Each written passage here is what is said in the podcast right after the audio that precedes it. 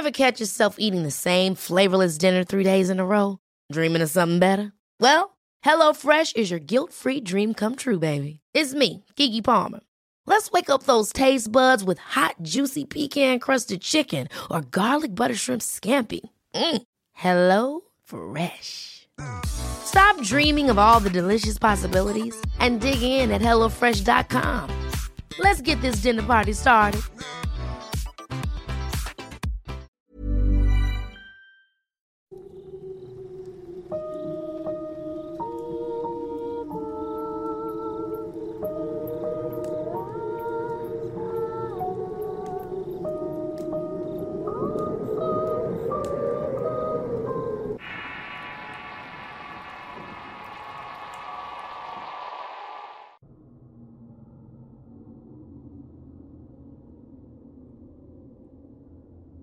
En el podcast pasado, hablábamos de los pactos y de cómo estos pueden encaminarte a lograr ciertos deseos con un precio que debes estar dispuesto a encarar, y es una práctica muy recurrente, sobre todo en estos tiempos en los que el temor a lo oculto provoca más fascinación y curiosidad. Pero, ¿qué pasa cuando abres un portal entre el mundo real y los planos etéreos de donde surgen seres interdimensionales cuya presencia puede ser meramente vibracional, energética o a través de ideas y pensamientos que te provoquen el mayor de los temores, e ideas que contaminen tu mente y te obliguen a hacer ciertas cosas siniestras de las cuales no vas a poder escapar. Soy Eduardo Liñán y este es el Horrorcast de Relatos de Horror. Antes de seguir, suscríbete al canal y activa las alertas. Continuamos. Seguramente si eres un entusiasta de la investigación paranormal, has visitado lugares supuestamente con presencias fantasmales o donde se tiene la certeza de que sirvió como un lugar para hacer brujería o ritualizaciones. De pronto al caminar por pasillos oscuros y abandonados te asalta una sensación repentina, un cambio abrupto de temperatura y miras quizá una luz brillante por instantes o sombras que se mueven por el rabillo del ojo de una manera extraña. A veces estos fenómenos pueden cambiar tu percepción no solo del ambiente, sino de la realidad, haciendo que un espacio amplio parezca muy pequeño, claustrofóbico o que todos tus sentidos sean agobiados por diversos ataques a nivel espiritual que te confundan y te provoquen el mayor de los horrores. Así pues, ya al caminar por estos lugares, has entrado en lo que los estudiosos del tema llaman portal espiritual, formados por vórtices de energía que supuestamente te pueden conducir de una dimensión a otra. Pero también de estos pueden salir energías de diversos tipos y polaridades. En términos simples, el llamado portal espiritual es una puerta o conducto que te lleva a otro lugar más allá de nuestro plano es un tipo de canal energético que puede tener distintas frecuencias vibratorias y a través de este es que se pueden mover energías entre el plano físico de nuestra existencia al plano etéreo, donde se concentran muchos tipos de energías con distintas vibraciones. Para que éste pueda ser abierto es necesario que exista un vórtice energético, es decir, un cúmulo de energías tan fuertes que sean capaces de abrir un camino espiritual. Las energías pueden ser de distintas polaridades y los eventos energéticos que acumulen una gran cantidad de energía espiritual, producto de las emociones, prácticas esotéricas, presencias de energías demoníacas, eventos de gran adversidad o tribulación, pueden, en mayor o menor medida, abrir un vórtice energético.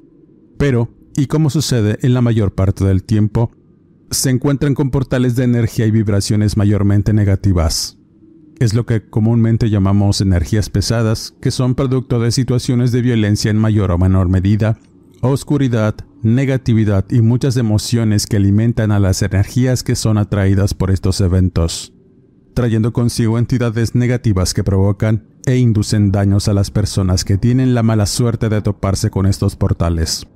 Aunque de igual forma los animales, plantas e incluso ciertos objetos son afectados por estas presencias, y pueden sin duda indicarnos su presencia antes de que nos hagan daño.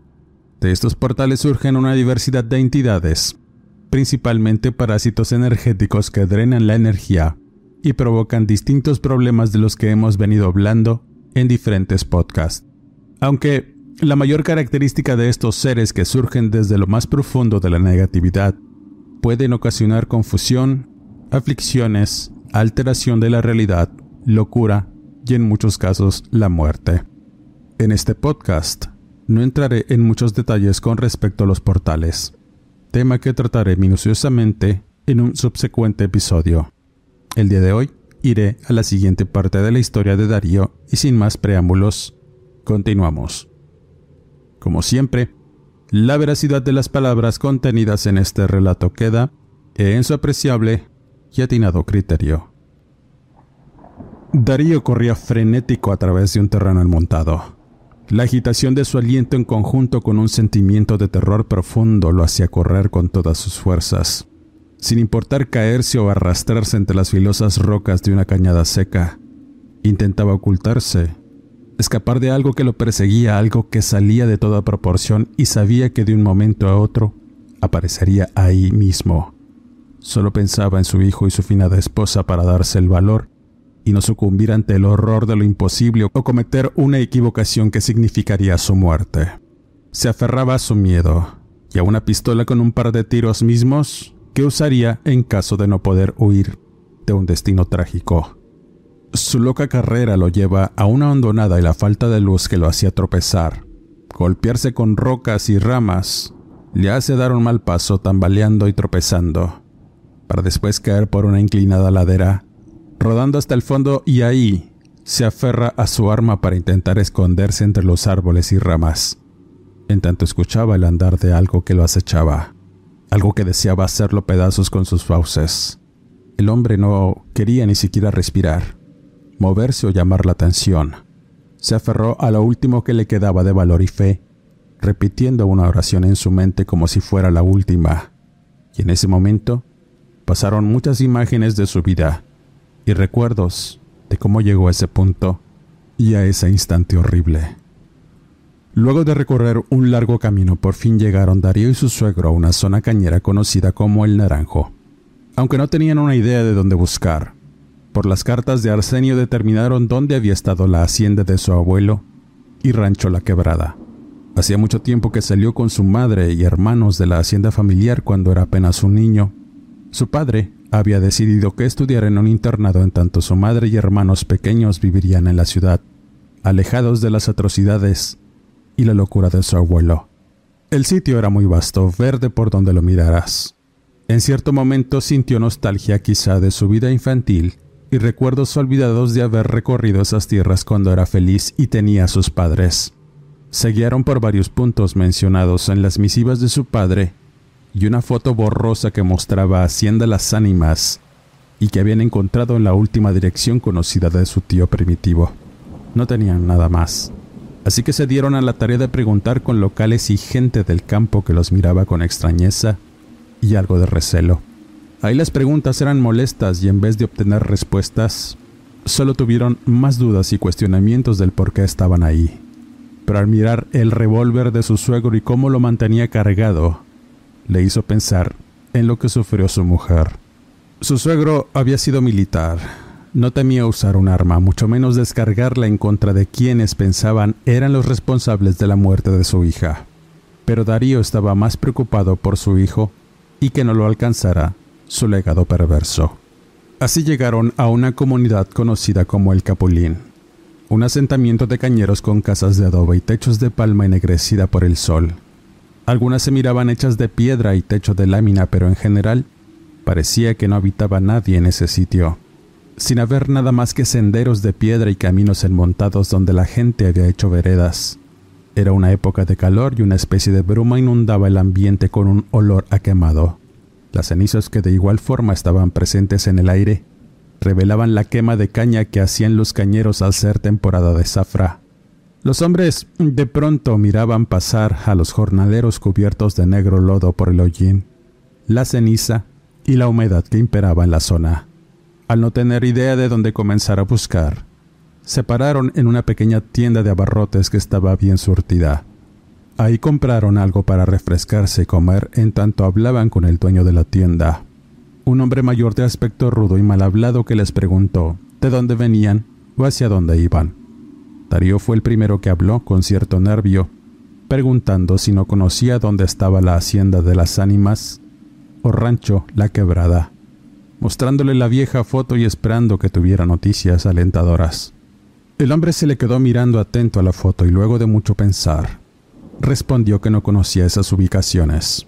Le sonaban, pues vivió toda su vida en ese lugar, trabajando como cañero, pero esa hacienda se miraba antigua, ya no quedaban lugares así. Darío entonces pregunta si no había conocido a, don Abundio Hernández o a su hijo Arsenio Primitivo. El tendero cambió su semblante relajado por uno tenso, mirando con severidad a los visitantes y preguntando por qué buscaban a esas personas, respondiendo que eran sus parientes y eso fue suficiente para que el dueño de la tienda les hiciera una advertencia. Miren, señores, será mejor que no anden preguntando cosas a la gente. Aquí somos muy amables, pero en cosas como esas que sabes que hizo tu pariente no somos tan pacientes o tolerantes. Mejor regrésense por donde vinieron y no provoquen al diablo. Aquí vivimos muy tranquilos señaló. El viejo encendió un cigarro y esta vez el suegro habló con firmeza. Mire, señor, no queremos problemas, pero es necesario encontrar a ciertas personas. No queremos tampoco ofender con recuerdos amargos, solo necesitamos saber si estos lugares aún existen. ¿Quién nos puede ayudar a encontrarlos? Es todo. No queremos provocar malestar, pero de verdad, necesitamos ayuda urgente. Ante el tono desesperado y la forma en cómo se expresó el hombre, el viejo le da una calada a su cigarro y luego de un rato de pensar, les dijo que en realidad no conocía ese sitio. Había escuchado muchas historias sobre el famoso Abundio, un hombre que vendió su alma al diablo por su familia, y eso era lo que se contaba y sabía, pero de los lugares decía que se habían perdido con el paso de los años. Ya nadie se acordaría de esas historias, los que tenían una idea eran viejos como él o habían muerto quedando enterrada esa leyenda en el olvido, pero conocía a alguien que quizá tendría mejor información sobre la hacienda o el rancho, pues sabía que había trabajado con un hombre poderoso y malo. El tendero asumía que posiblemente ese campesino sabría más cosas. Era compadre de un cliente que le contaba historias y vivía en una comunidad vecina conocida como el Quelite. Su nombre era Pantaleón. Y todo el mundo lo conocía, pues además era culebrero y herbero. Decían que tenía más de 100 años y mucha gente de toda la región cañera lo había ido a consultar por algún motivo. Si alguien sabría sobre Abundio y sus propiedades, era ese señor. Agradeciendo la información, ambos hombres salieron con rumbo a ese sitio con la esperanza de encontrar respuestas. Darío estaba más interesado en saber sobre su legado, pero su suegro perseguía la venganza a cualquier costo. Haciendo rugir el motor de su auto y sorteando caminos agrestes, por fin llegaron a esa comunidad. Era igual que las otras, con casitas humildes y gente que permanecía sentada afuera de estas para mitigar el calor de la tarde. Las personas en su mayoría eran de edad avanzada, habiendo niños que jugaban al amparo de la sombra de los árboles con algunos cochinos o perros, que de igual forma se miraban exhaustos por el extenuante calor. Darío se bajó del auto para caminar por el sendero principal, hasta una casita de material en donde había una señora sentada en una silla de mimbre. Al preguntarle por el señor Pantaleón, la mujer muy serena le indica que vivía al final de la calle principal, en un jacal con paredes de otate, pero le advirtió que ya estaba muy viejito. Agradeciendo caminó por un largo sendero en tanto su suegro lo seguía de cerca en el auto dejándolo metros antes pues no podía acceder por lo angosto del camino. Al llegar al lugar, se dieron cuenta del abandono. El jacal carecía de puertas y ventanas, el techo de palma en algunas partes estaba derrumbado, no obstante. Por un lado, había una pequeña casa de material. Al acercarse y mirar más de cerca, notaron que el lugar estaba abandonado. Y en eso salió un hombre maduro de la casa de material, preguntando quiénes eran. Darío preguntó por don Pantaleón. Deseaban hablar con él. A lo que el señor le responde que ya no atendía, pues estaba muy cansado y enfermo. Pero el suegro insistió, pues solo le harían un par de preguntas sobre la región y sobre la quebrada. El hombre se les quedó mirando con algo de extrañeza y les permitió pasar a la casita de material. Dentro todo era humilde. Pocos muebles, algo hirviendo en la cocina de humo y al fondo, una cama con un señor muy delgado y cubierto con una sábana. Sus ojos cansados se detuvieron en la figura de Dario y con una voz entrecortada y rasposa, preguntó, Arsenio, ¿eres tú? Ambos hombres se vieron al rostro y se acercaron para mirar de cerca al viejito. Dario le responde, Arsenio era mi padre. Venimos de Nuevo León a buscar a mi tío primitivo. ¿Sabrá dónde está? ¿O dónde podremos encontrar la quebrada? ¿Lo sabe? preguntó. El viejo con un rostro de pesadumbre asomó unas lágrimas en tanto la mortificación le hizo llorar afligido, diciendo una y otra vez. Cayetana. No. Aléjate. Llévensela, por favor. gritaba asustado. En eso, el hombre maduro les dice que mejor se retirarán, que su abuelo estaba verdaderamente enfermo de la mente y el cuerpo, pero el suegro nuevamente se dirigió a él, diciéndole que tenían que saber dónde estaba la quebrada. Buscaban respuestas y matar a Cayetana. Al decir que Darío era hijo de Arsenio, el hombre lo sacó de la casa mientras calmaba al viejito con algo de té, y al dejarlo descansando y durmiendo, habló con los hombres. Miren, señores, sé toda la historia de la familia de don Abundio. El abuelo me la contó. Ciertamente hay muchas cosas horribles que pasaron en la quebrada, pues él era cercano al señor Arsenio y su amigo personal. Ayudaba en muchas cosas y fue testigo de la pelea entre los hermanos que no terminó bien. Él le tenía mucho miedo a la mujer de Apundio, pues era una bruja muy diestra, con conocimientos nunca antes vistos por los curanderos y brujos de estas regiones. Contaba que era una mujer de mucha belleza que lograba engatusar a los hombres con su brujería y envenenó la mente de tu tío primitivo, al grado de volverlo loco y dependiente de su lujuria. Lo cierto es que, y como toda mujer ambiciosa, lo quería todo. Pero tu papá Arsenio fue más listo al poner la cláusula de la riqueza para que solo la familia la tuviera, pero lo que no sabes es que esa cláusula no fue solo en papel. También pactó con algún tipo de magia en la que el abuelo lo ayudó. De tal manera que solo los descendientes de Abundio podían tomar posesión no solo de la fortuna, sino los secretos del orejón del colgado y que está enterrado precisamente en la quebrada. Ese, mi amigo, eso es el verdadero tesoro.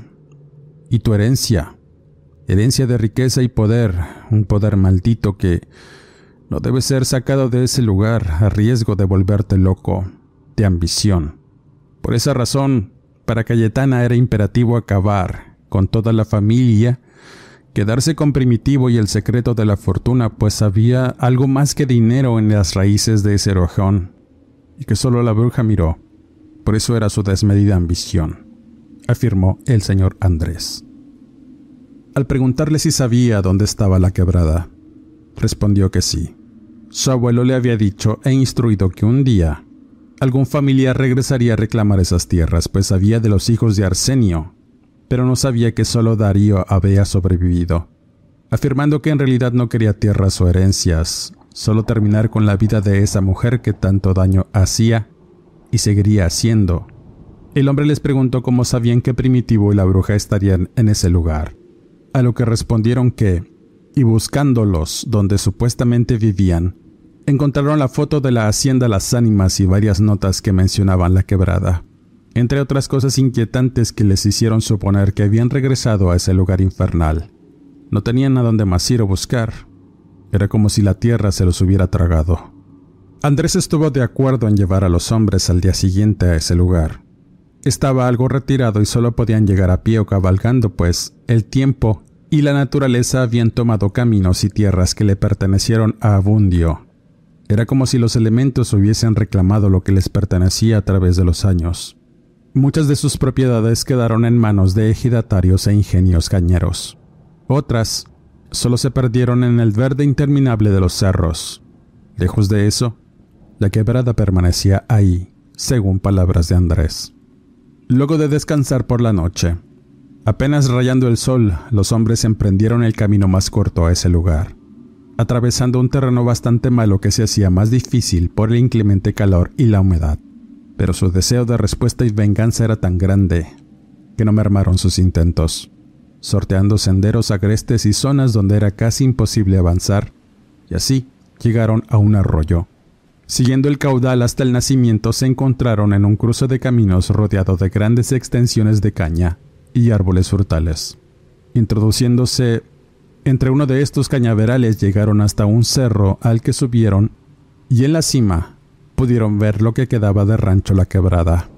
Eran unas ruinas de piedra que estaban perdidas entre los árboles y más allá se podía ver un terreno extrañamente árido y sobre este una edificación ruinosa del que solo quedaban algunos pilares de cemento, además de un techo de lámina oxidado y desprendido en algunas partes.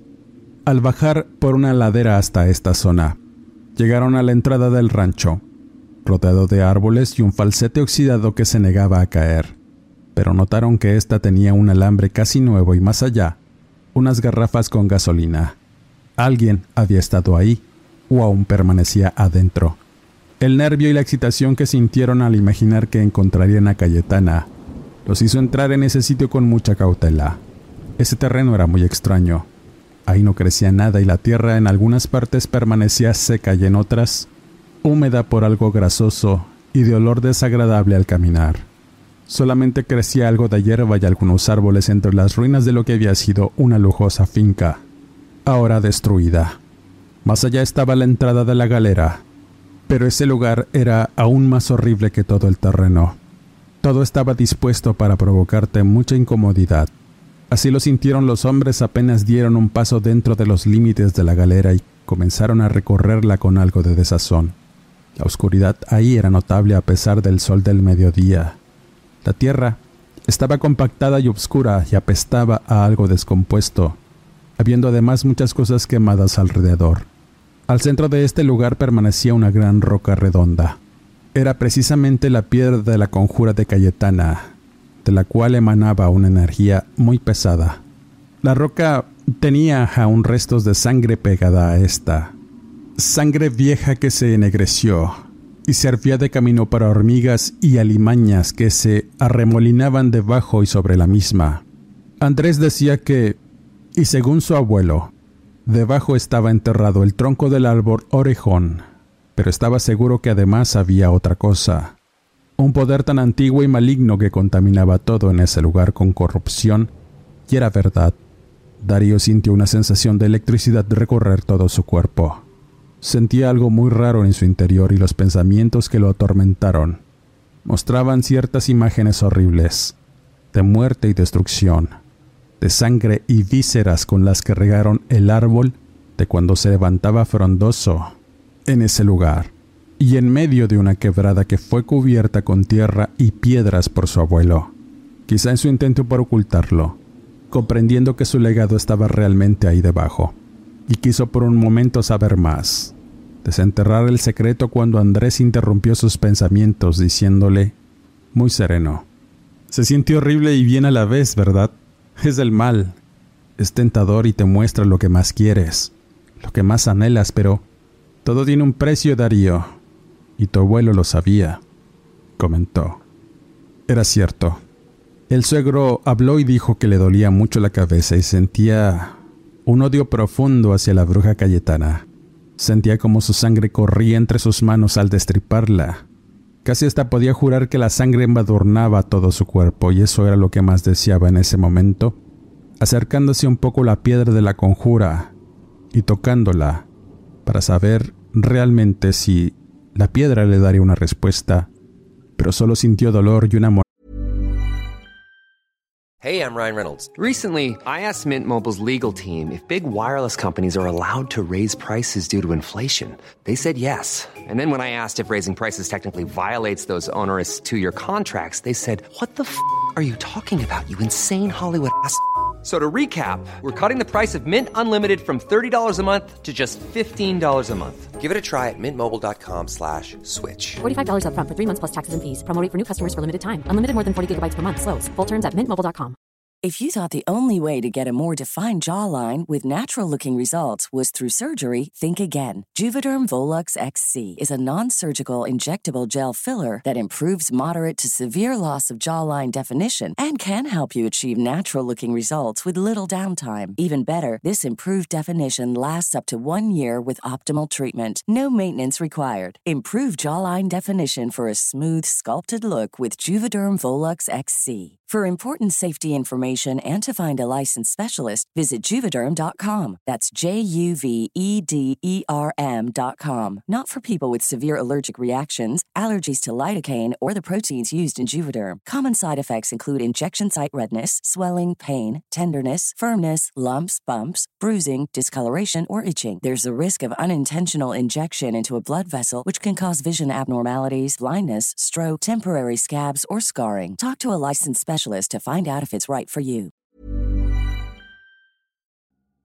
La primavera está aquí, así que es el mejor momento para sacar lo viejo de la rutina y vivir nuevas experiencias, entre ellas nuestros estrenos de terror.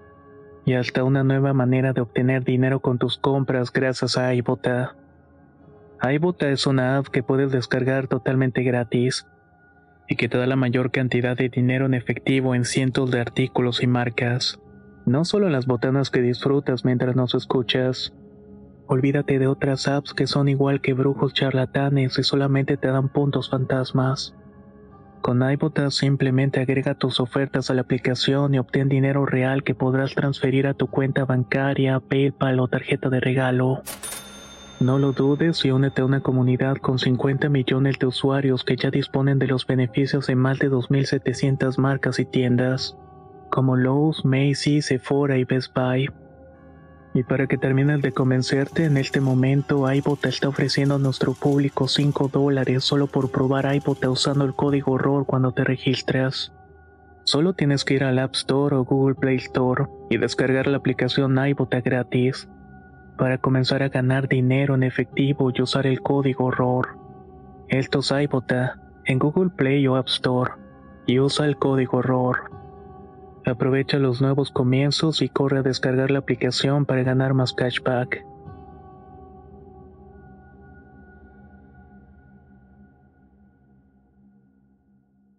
Lestia en la pierna. Tengan cuidado con esos pensamientos. Pueden hacerse realidad.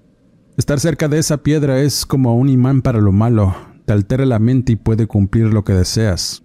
Pero te la cobra. Miren allá, señaló Andrés.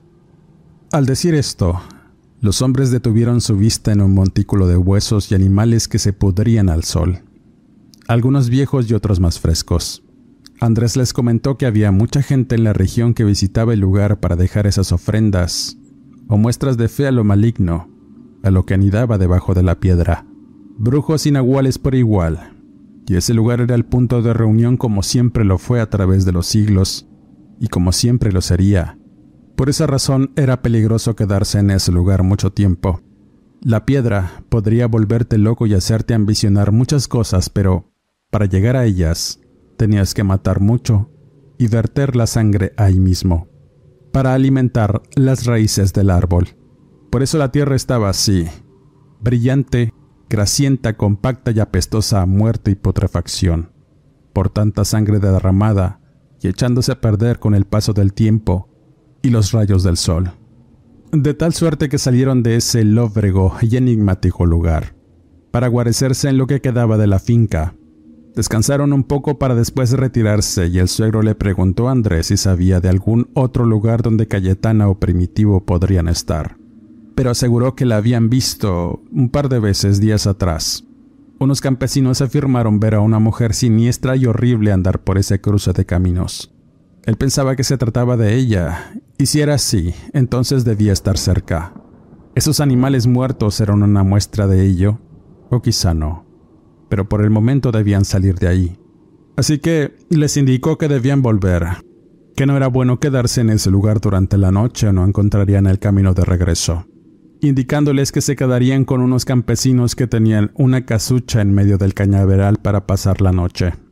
Emprendieron el camino a ese lugar no muy lejos de ahí y mientras lo hacían, Darío tenía una inquietud. preguntando si su abuelo no le contó cómo murió su padre. En la última carta que le había enviado a su madre solo se despedía y refería que enfrentaría a su hermano primitivo. Él pensaba que aún podía rescatar a su hermano de las garras de la bruja. Andrés se quedó en silencio unos segundos y después confirmó que le contó muchas cosas sobre la familia de Apundio, cosas de las que fue testigo a lo largo del tiempo y vivió de cerca con Arsenio, pues además de ser el amo, era su amigo.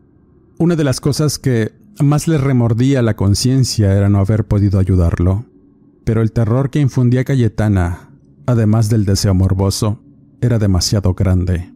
Andrés afirmaba que tanto él como su abuelo eran solos en el mundo.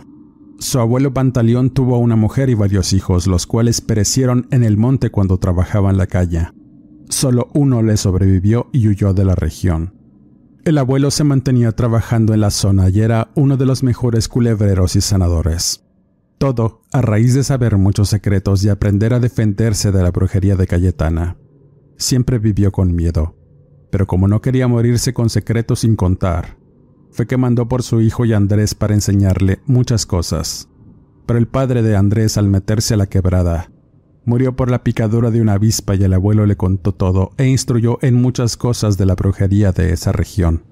Entre esas cosas que le contó, mencionó cómo el señor Arsenio enfrentó a Primitivo. Fue precisamente en la quebrada durante una noche tormentosa. Pantaleón lo acompañó en todo momento hasta que entraron en el rancho y le suplicó que hasta ahí lo dejará, que no fuera más allá del falsete de entrada o su mente se iba a alterar. La maldad que inundaba ese pedazo de tierra era tenebrosa y podía quedar loco al no ser familiar de Abundio, de tal suerte que se quedó en la entrada, mirando cómo su amo se introducía a ese lugar enmontado en su caballo, pero el abuelo era obstinado y leal. Así que dejó su caballo y se puso la pistola al cinto, caminando por el sendero de piedras hasta la galera. La lluvia arreciaba y la oscuridad de igual forma. Luego de andar unos pasos escuchó un relinchido y miró al caballo de Arsenio salir huyendo despavorido hasta la salida del rancho. Pantaleón se persignó y amartilló la pistola para seguir su marcha hasta la galera. La lluvia no le permitía ver con claridad y no quería encender linternas, pero conocía muy bien el camino. Había estado muchas veces ahí, espiando las actividades de Cayetana y primitivo de muchas maneras a pedimento de Arsenio. El sonido de la tormenta era ensordecedor. La lluvia pegaba en su rostro y lo hacía tambalear, pero de pronto escuchó un ruido metálico. Era el ruido de hojas de machetes al chocar, y eso era precisamente a lo lejos pudo notar cómo los hermanos peleaban a fuerza de machete, gritando insultos y advertencias. La lucha entre ambos era frenética y encarnizada, como si todo el odio que se tenían saliera en cada golpe afilado. Pero la superioridad de Arsenio fue notable. En poco rato fue mermando la fuerza de su hermano y en un resbalón por el lodo, cae al suelo y de un golpe le tumba el machete de la mano, pero antes de asestarle el golpe de muerte, Arsenio se detiene y se hace un diálogo entre hermanos. No quería matarlo. Quería a su hermano de vuelta y que dejara a esa maldita mujer, extendiéndole su mano y su perdón en ese momento. Tan solo se quedó allí.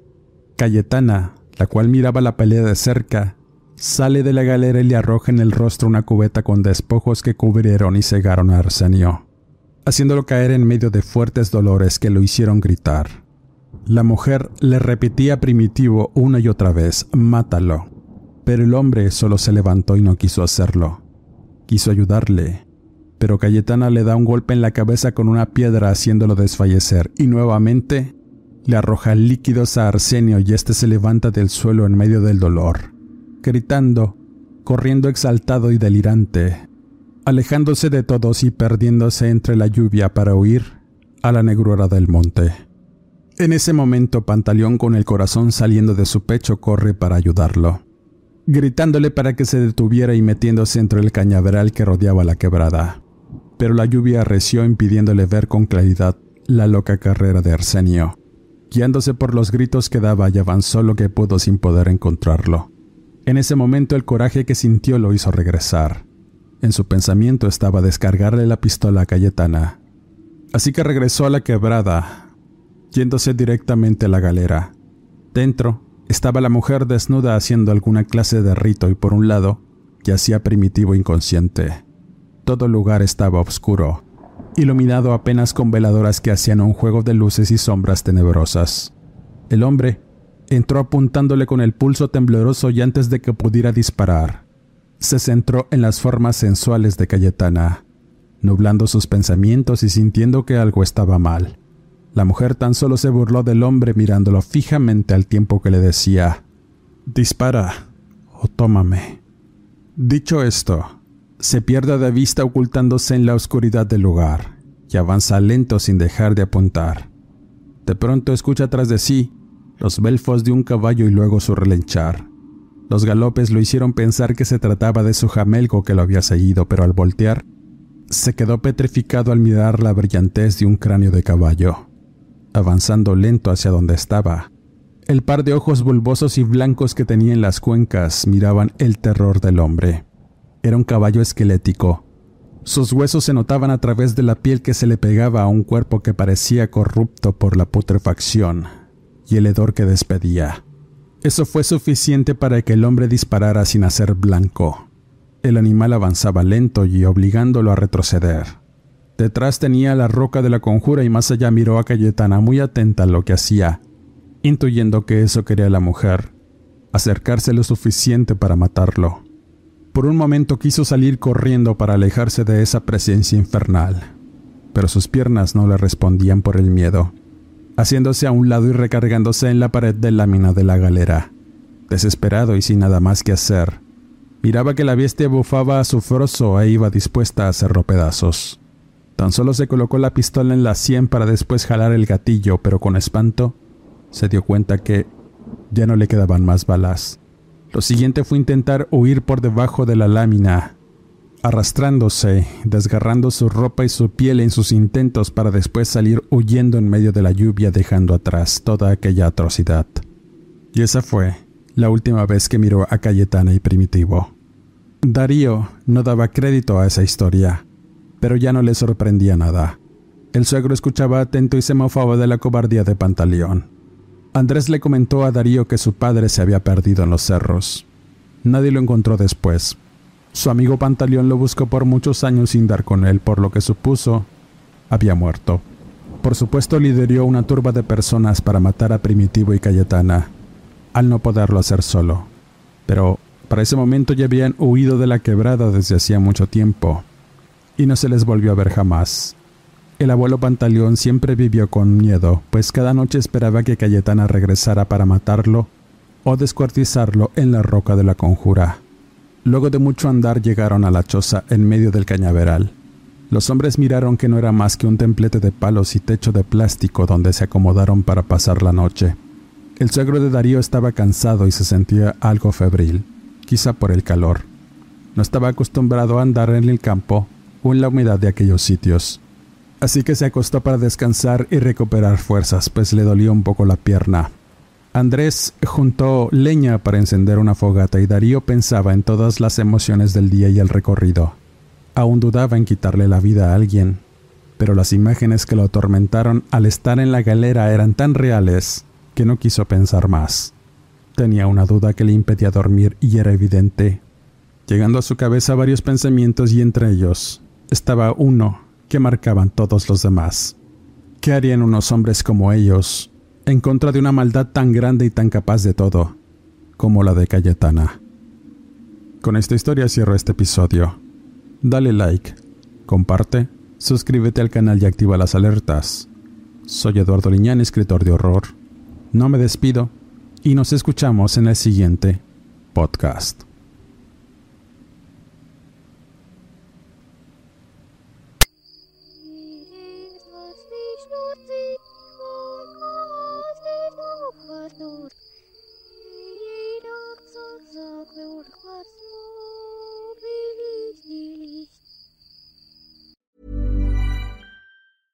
Ever catch yourself eating the same flavorless dinner three days in a row?